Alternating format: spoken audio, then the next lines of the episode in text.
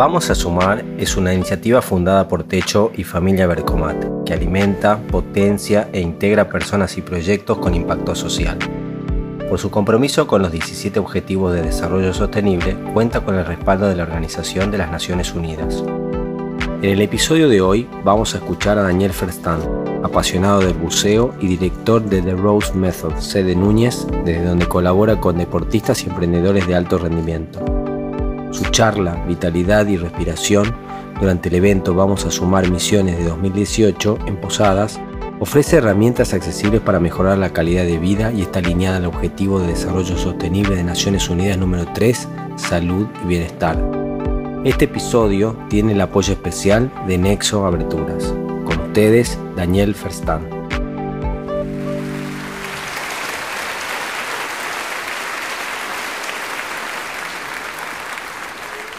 Adivinen. Adivinen qué hay acá.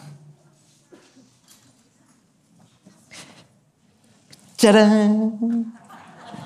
Bueno, yo sé que a simple vista parecen botellas, pero en realidad lo que están observando ante sus propios ojos es la capacidad pulmonar promedio del ser humano en general, entre 4 y 5 litros de volumen de aire en los pulmones.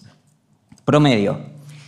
Y esto que ven acá es lo que solemos respirar habitualmente cuando no nos damos cuenta. Medio litro más o menos, un décimo de la capacidad pulmonar promedio. Ya escuchamos varias veces que nos dijeron que usamos apenas un 10% del cerebro. Algunos dicen solo un 2%. No sé por quién lo habrán dicho. No sabemos qué pasa con el otro 90%. Bueno, con la respiración pasa algo parecido usamos apenas un 10% de la capacidad pulmonar que tenemos disponible. Y la respiración es una de las maneras que nosotros tenemos de generar vitalidad. Tiene que ver con el oxígeno que le llega a las células y el proceso de combustión que produce energía para vivir. Funciona parecido como cuando prendemos un fuego. Necesitamos la leña y necesitamos el aire. Con poco aire no prende, el fuego se ahoga. Si ventilamos, prende más. Con las células pasa algo parecido. Si respiramos mejor, las células producen más vitalidad. ¿Y qué es la vitalidad? Yo me dedico hace casi 20 años a enseñar técnicas para desarrollar la vitalidad y les confieso que hasta el día de hoy muchas veces me preguntan y a veces dudo de qué responder.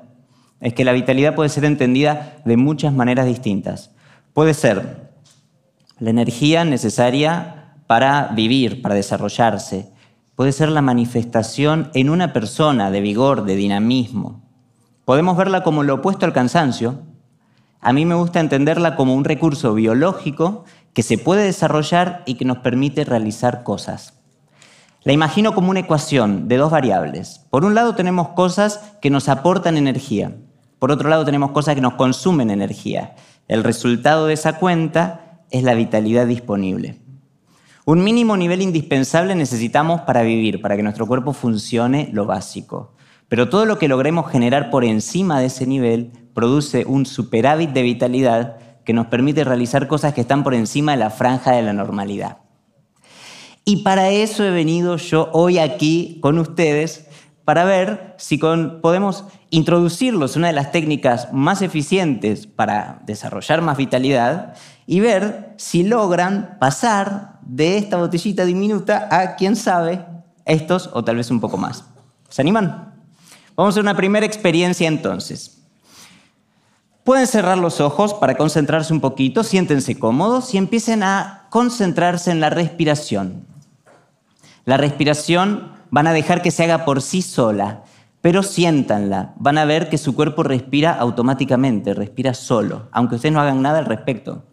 Sientan cuáles son esos músculos que se mueven solos y sientan el aire que entra por sus fosas nasales, que roza las vías respiratorias, sientan la temperatura, sientan el aroma, sientan también las características del aire que sale de sus pulmones y sientan la respiración ahora como si fuera la primera vez en sus vidas que están respirando.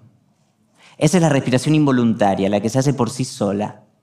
Ahora vamos a ver la respiración voluntaria. Manteniendo esa conciencia en la respiración, van a poner una mano en el abdomen y la otra en el tórax. Y vamos a aprender a respirar más. van a hacer una inspiración profunda y llevar el abdomen bien para afuera. Y cuando exhalan van a hundir el abdomen y retraerlo. Cuando inspiran llevan el abdomen bien para afuera y sienten el aire pasando por las fosas nasales y llegando hasta la parte más baja de los pulmones que es la más amplia. Y cuando exhalan vacían los pulmones y el abdomen se retrae y todo el aire sale. Después vuelven a inspirar llevando el abdomen bien para afuera, pero ahora el pecho para los costados y las clavículas un poco para arriba. Ahí los pulmones están completamente llenos. Y van a exhalar en el orden inverso, vaciando los pulmones, bajando las clavículas, el tórax vuelve y por último el abdomen se hunde y los pulmones quedan totalmente vacíos. Prueben un poco inspirar tratando de llegar a estas dos botellas de volumen de aire en los pulmones y exhalar vaciando los pulmones mucho más que lo habitual. Fíjense que a veces cortamos la exhalación sin querer y eso es lo que nos impide después inspirar profundo, porque no hay aire en los pulmones para que entre aire nuevo, no hay espacio. Entonces, otra inspiración bien profunda. Y ahora exhalen y vacíen los pulmones totalmente. Bien, suficiente. Abran los ojos. Bien, esto es lo que llamamos respiración completa. Lo que acabamos de hacer es tornar consciente algo que solemos hacer de forma inconsciente. Porque respirar respiramos todo el tiempo, pero solemos respirar sin querer. Acá acabamos de respirar a propósito y de una forma más eficiente. Hay varias funciones biológicas que pisan en estos dos terrenos, lo voluntario y lo involuntario. La respiración es una de ellas, pero hay otras, por ejemplo, el parpadeo.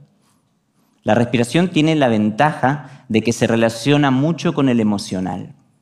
Ya vieron que hay ciertos eh, estados emocionales que tienen una respiración que le corresponde. Por ejemplo, si algo nos da susto, de pronto nos da miedo, la respiración se interrumpe. Imaginemos un ejemplo. Vamos caminando por la calle, a oscuras, a la noche, solos, damos vuelta a la esquina y de pronto ¡zat! aparece Frankenstein frente a nosotros. ¿Qué pasa con la respiración? Susto, se corta. Tener a Frankenstein cara a cara a la noche da nervios. ¿Qué pasa con la respiración cuando nos ponemos nerviosas? Se acelera como para salir corriendo. Ahora resulta que no era Frankenstein, era Caperucita Roja. Ah, qué alivio, ¿no? La respiración se aquieta cuando estamos tranquilos. Así como hay ciertos impulsos instintivos que producen ciertas emociones que se reflejan en cierto tipo de respiración, nosotros podemos hacer el recorrido inverso y actuar voluntariamente desde la respiración sobre las emociones y sobre el instinto. Esto quiere decir que la respiración nos puede ayudar en situaciones de miedo o de tensión nerviosa, por ejemplo, cuando la respiración se corta o se acelera, para generar el estado opuesto, generando una respiración más profunda, más lenta, más consciente, a propósito, como la que hicimos, recién, hace un ratito. Esto en algunas circunstancias puede ser muy útil. Demos un paso más adelante. En general la respiración tiene dos fases, inspirar y exhalar. Pero en realidad tiene cuatro que podríamos aprovechar. Inspirar, retener con pulmones llenos, exhalar y retener con pulmones vacíos. Cuando nosotros le asignamos a cada una de esas cuatro fases de la respiración un tiempo específico, una proporción, estamos haciendo lo que se llama ritmar la respiración y es una técnica que se entrena. A grandes rasgos, cuando nosotros le damos más tiempo a la inspiración y retención con aire, estamos generando vitalidad, está activando, está dinamizando. Cuando nosotros le damos más tiempo a la exhalación y permanencia con pulmones vacíos, eso aquieta, eso relaja, eso tranquiliza. Ahora, si le damos el mismo tiempo a cada una de las cuatro fases, eso se llama respiración cuadrada y tiende a estabilizar. Sabiendo eso, podemos decidir, ustedes pueden decidir, qué tipo de respiración practicar según lo que necesiten en determinadas circunstancias. Entonces ahora vamos a hacer ahora nuestra segunda experiencia, porque quiero que sientan, que vean, a ver qué pasa, que experimenten este tipo de respiración cuadrada. Vamos a hacer un ejercicio y a ver qué pasa, ¿ok? Música maestro, por favor. Vamos a usar el pulso de la música para contar un ritmo, para contar una medida de tiempo estable. Pueden cerrar los ojos, mano en el abdomen, la otra en el tórax, como para sentir el movimiento de los músculos respiratorios.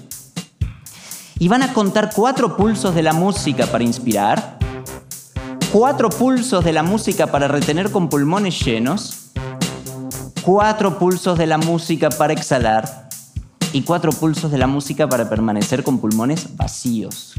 Y así sucesivamente, sin interrumpir. Inspiran, cuentan cuatro, retienen, cuentan cuatro, exhalan, cuentan cuatro, retienen sin aire y cuentan cuatro. El que consigue aumentar el tiempo vaya aumentando a cada ciclo un pulso más. El que siente que empieza a quedarse sin aire, baje un pulso, pero traten todos de mantener el ritmo respiratorio, de no interrumpirlo y ver qué pasa, ver qué se siente, vivenciarlo y experimentar la técnica. Sigan ustedes un poquitito, los dejo con la música un ratito nomás para que lo practiquen y lo vivencien.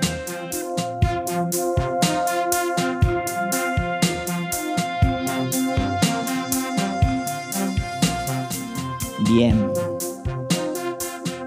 Suficiente por hoy.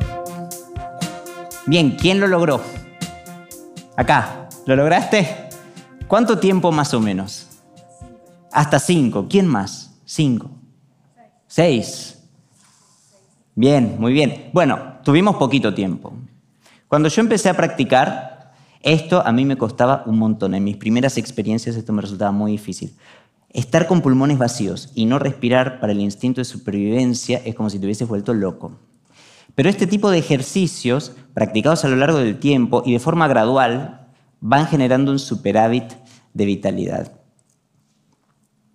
Y la vitalidad la necesitamos para todo. Necesitamos vitalidad para crear, para lidiar con la velocidad de los cambios, para liderar, para sentirnos bien, hasta para ayudar a las demás personas, todo nos demanda energía.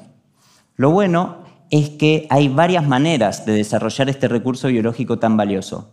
Hay técnicas que se entrenan, como la respiración, que estuvimos haciendo recién, y otras, muchas más, que desde el primer momento nos dan una sensación muy agradable de bienestar, pero que después con el tiempo van generando un tipo de vitalidad general que ya permanece.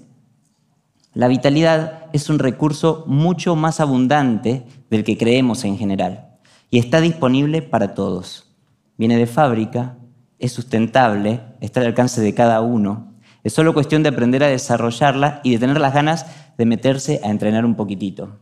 Por eso quiero que a partir de hoy, cada uno de ustedes, cada vez que tenga una idea maravillosa, una idea inspirada, haga una buena inspirada y cuente con la vitalidad suficiente para hacer la realidad.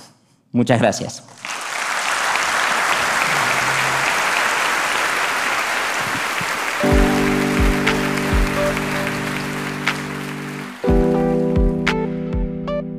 Esperamos que se hayan inspirado con Daniel. Pueden ver el video y compartir su charla desde nuestro canal de YouTube. Vamos a Sumar es una iniciativa sin fines de lucro fundada por Techo y Familia Bercomat cuenta con el respaldo de Naciones Unidas. Este episodio tiene el apoyo especial de Nexo Aberturas. Para más información entra a www.vamosasumar.org.